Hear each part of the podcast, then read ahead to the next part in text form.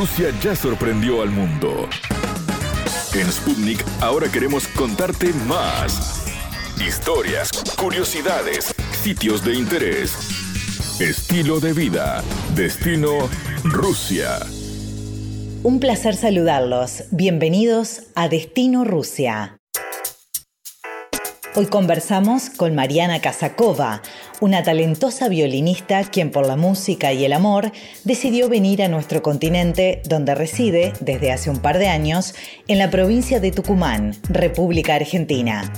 Kazakova nació en el Cáucaso, Rusia, en tiempos de la ex URSS. Estudió violín desde los 7 años en Kiev, capital de Ucrania, en la máxima academia para jóvenes talentos hasta el año 1992. Con 19 años, debió abandonar sus estudios y trasladarse a Polonia como refugiada junto a su familia debido al accidente nuclear de Chernóbil de 1986. A eso se le sumaron los problemas políticos y la falta de alimentos, ya que su condición de refugiados les impedía trabajar. Fueron tiempos muy duros para la familia de Mariana, que sin embargo nunca dejó de estudiar y logró completar sus estudios en el Conservatorio Superior de Suiza. Su vida dio un vuelco de 180 grados cuando escuchó un grupo de música andina en las calles de Alemania y fue entonces que decidió viajar a Sudamérica. Primeramente se estableció en Ecuador, pero las ganas de conocer más del folclore la trajo a Argentina. Desde comienzos de 2018 reside en San Miguel de Tucumán. Durante el tiempo de cuarentena por las medidas de prevención contra la pandemia del coronavirus, Casacova salía a su balcón todas las noches y tocaba una melodía distinta con su violín. Los vecinos le agradecían con aplausos y pocos sabían que esa vecina anónima es una emigrante rusa enamorada del folclore argentino. La entrevista. Un verdadero placer recibir en nuestro programa en Destino Rusia a Mariana Kazakova, una rusa que hace poquito, un par de años nada más, que está en, en, el continente suramericano, más precisamente en la provincia de Tucumán en Argentina y la verdad que tiene un talento increíble para el violín, un instrumento que ahora ella nos va a contar, pero que empezó a estudiar desde muy chiquita. Bienvenida, Mariana, un gusto tenerte. Muy buenas tardes, muchas gracias. Eh, me da mucho gusto poder saludar y poder presentar eh, no solo mi historia, eh, sino más bien compartir musicalmente lo que estoy haciendo. Una maravilla tu talento. Eh, les vamos a dejar, por supuesto, tu, tu link de, de, Instagram para que la gente pueda, pueda disfrutar de, de, tu talento. Un instrumento que, como yo bien digo, ¿no? Empezaste desde niña, siendo chiquita, empezaste a estudiar en Kiev, el violín. Sí, cuando tenía siete años, mi mamá y mi papá se han dado cuenta de de que cuando me quedaba sola en la casa que cantaba y se dieron cuenta que mi canto no era como de niños, sí estaba mucho más afinado. Ah. Y, y, me llevaron donde un especialista de niños, eh, especialista musical, que está trabajando detectando aptitudes o talentos en los pequeños niños. Entonces él dijo, sí, realmente tiene un buen oído y por los dedos tiene aptitud de ser violinista. Así que te lo descubrió un, médico, digamos, un especialista en esto. Sí, y desde ahí comencé primero en un club eh, musical que era algo más como hobby, edad de siete años, ocho años. Después de un año ya me pusieron una escuela que era una escuela de siete años semiprofesional. Opa. Y de ahí como gané mi primer premio en un concurso, eh, me han aconsejado ir a una escuela muy prestigiosa que es única en toda la República de Ucrania. Se llama es Academia para los Niños sobre, Sobredotados. Ah, o sea que te, trataban ya como de, de sobredotada. eh, bueno, esa academia sí y hay muchísima competencia que también eh, es tanto difícil crecer y eh, compartir en esta academia porque mismas lazos de amistad muchas veces se cortan por tanta competencia. Vos naciste en el Cáucaso, en Rusia, ¿no? ¿Y por qué estudiaste violín en Ucrania? Eh, cuando tenía mm, cinco, seis, eh, seis a siete años, eh, mi familia se mudó a Ucrania, donde tenía, tengo una tía viviendo, y mis papás han considerado que Kiev como una capital de una república ucrania siempre tiene ofrece mucho más posibilidades para la educación que un, una ciudad casi un pueblo que fue mi lugar natal, Pettigorsk, que es hermoso, pero es muy pequeño. Mariana, te voy a llevar a, a tu pasado un poquito porque mm, viviste, incluso ya cuando empezaste a estudiar violín, era la, la época de la URSS, ¿no? De, de la Unión Soviética en ese momento. Contanos cómo, cómo es vivir en un estado así, ¿no? De, en un país bueno, con tanta cosa, porque con tantas cuestiones políticas, sociales, ¿cómo fue para vos vivir y siendo una niña y, estudiar, ¿no? Lo que, lo que vos querías hacer en ese momento. Bueno, siempre para mí eh, mi vida en Unión Soviética es algo de mucha bendición también, porque sí es cierto que Unión Soviética fue una utopía, un ideal muy difícil o casi imposible conseguir, porque los ideales no son reales.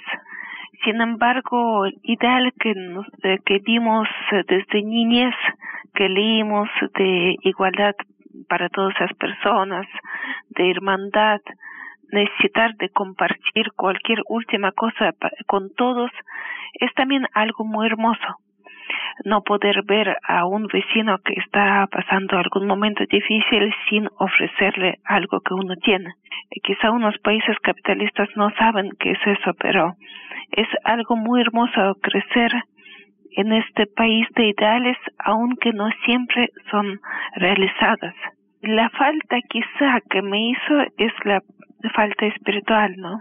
Eh, porque si bien eh, había muchos ideales, pero también había mucho, por la ley no es prohibida la religión en Unión Soviética, no era prohibida, pero era presentada de tal modo que nadie podría hablar de espiritualidad sin ser mofado. ¿Por ahí lo compensabas con la música? Porque el violín tiene como esa cosa espiritual, ¿no? Exactamente. Mm. Eh, el violín la música tiene muchísimo, eh, el arte musical despierta varias eh, cuestiones, no solamente la física, porque físicamente estamos como más eh, hábiles en motricidad fina, eh, también eh, despertamos mucha parte intelectual, la teoría que es muy complicada, teoría musical, pero también la parte espiritual y emotiva que es otra. Contanos un poquito cómo fue toda esa vivencia de en Polonia junto a tu familia, porque en un momento eh, se tuvieron que, que mudar a Polonia, vos tuviste que abandonar ahí los estudios de violín. ¿Estabas haciendo algo más o, o te habías dedicado 100% a la música? Eh, siempre tenía varios hobbies, pero solamente profesionalmente me estaba dedicando a la música. A la música, bien. Porque ahí en ese momento tuviste que dejar de estudiar y se trasladaron a, Polonia. Contanos un poquito de por qué fue que, tuvieron que, dejar Ucrania y, y bueno, hay un momento en, en tu vida que fue difícil también ahí. En 1986, 19 de abril, hubo una tragedia de explosión de una estación atómica en Chernobyl. Está a una distancia de, eh, creo que 120 a 200 metros de Kiev. Claro, está muy cerquita. sí, y todo el aire, las lluvias, viento, eh, han traído una muy peligrosa cantidad de radiación que nos afectaron a todos. Sin embargo, nos quedamos viviendo ahí hasta 92. En enero de 92 la situación eh, fue bastante inaceptable porque nuestra salud comenzó a quebrantar. Mi hermana y yo éramos jóvenes, y esta es una época muy importante para cada muchacho, cada muchacha, eh, su crecimiento. Así mis papás decidieron que hay que cambiar de lugar para que crezcamos más sanos.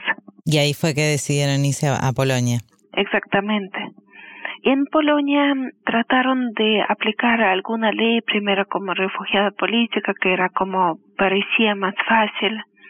Después aplicaron por otra ley encontrando un pariente lejano. Al final, después de algunos años, nos dieron nacionalidad polaca pero no esperé este momento. Estuve algunos dos, tres años en Polonia. Eh, no pude estudiar porque me fui a conservatorio, me escuchó un profesor, me dijo que podía entrar y ser su alumna directamente, pero al ver mis documentos me dijo que no había posibilidad hasta que no me otorgan alguna residencia. Y ahí tuviste que cortarlo, claro. Eh, sí, y mis papás tampoco podían trabajar por misma razón y por ahí tratábamos de algún modo sobrevivir y eh, toqué en, en alguna iglesia durante las misas católicas, no soy católica, pero toqué y acompañando un coro y me daban dos bolsas de pan por tocar una misa de domingo. Contame, ¿qué te trajo hasta Argentina? Porque hace poquito, a ver, primero, hablas perfecto español, y siendo que hace solamente dos años que estás en Argentina, ¿no? Tengo entendido que te viniste en el 2018. Así es. Hace tres años estaba viajando por Sudamérica como turista. Y sobre el lago Titicaca, eh, sobre en Perú, en Perú, eh, sobre una de las islas de Totora, conocí a un argentino tucumano que también viajaba eh, de turismo con su hijo. Nos conocimos y estamos escribiendo como un año, durante un año, hasta que vine aquí para quedarme. Y estoy dos años viviendo aquí en Tucumán. ¿Por qué decidiste venirte vos y no de repente él viajar? Bueno, Argentina es un país eh, fascinante de cultura más. Tucumán es la tierra de Mercedes Sosa. Sí. Eh, hay mucha cultura musical, mucha historia también. Es verdad. En esta provincia, en, este, en esta parte. Eh, yo en, viví en Ecuador, ahí tengo mi hermana casada con un ecuatoriano y eh, eh, últimos años también vivo en mi mamá, entonces conozco algunos países de Sudamérica, sin embargo siempre para mí Argentina es un lugar especial porque donde se fundida estas dos culturas, europea y latina. ¿Y cómo aprendiste el español? ¿Tomaste clases también del idioma o se fue dando, fuiste autodidacta y de, hablar con, con latinoamericanos, tú fuiste aprendiendo?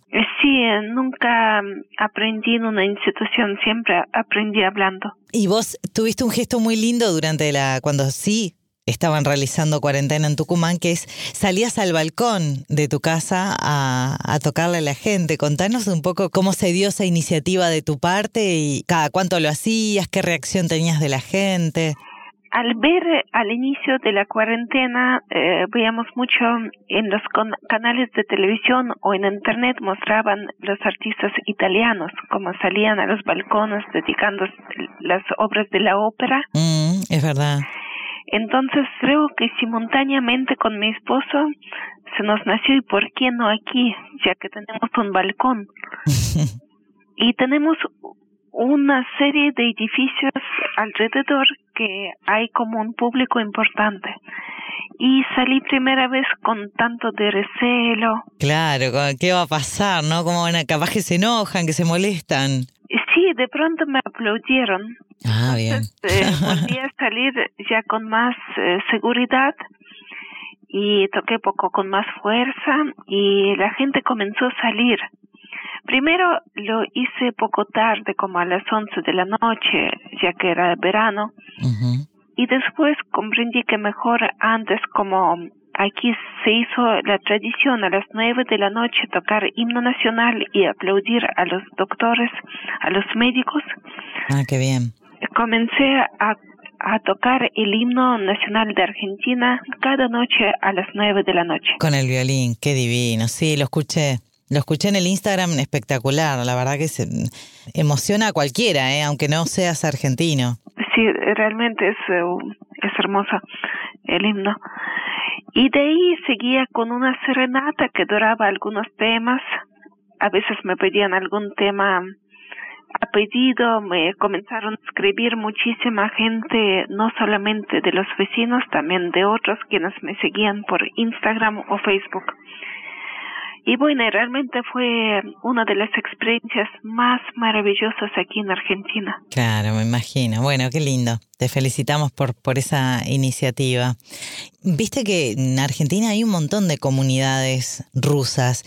Yo quiero consultarte eso. ¿Vos de qué manera intentás mantenerte en contacto con tus raíces y con, con la tierra donde naciste? Aquí en Tucumán todavía no conozco muchos. A raíz de em, hacerme un poquito más conocido, creo que conozco dos personas. Se empezaron a contactar contigo, digamos. Sí. Claro, claro. Y ahora voy a buscar poquito más porque me han escrito, pero todavía no nos hemos visto. Mariana, ha sido un placer charlar contigo. La verdad que una historia maravillosa nos has contado. Y bueno, nos alegramos que hayas encontrado el amor en nuestro continente y que, que, estés contenta, ¿no? Porque eso, por lo que noto en vos, estás, estás feliz en, en Argentina, en Tucumán, te gusta. Así que, bueno, eso es, es, genial. ¿Y pensás volver en algún momento a Ucrania o por ahora no?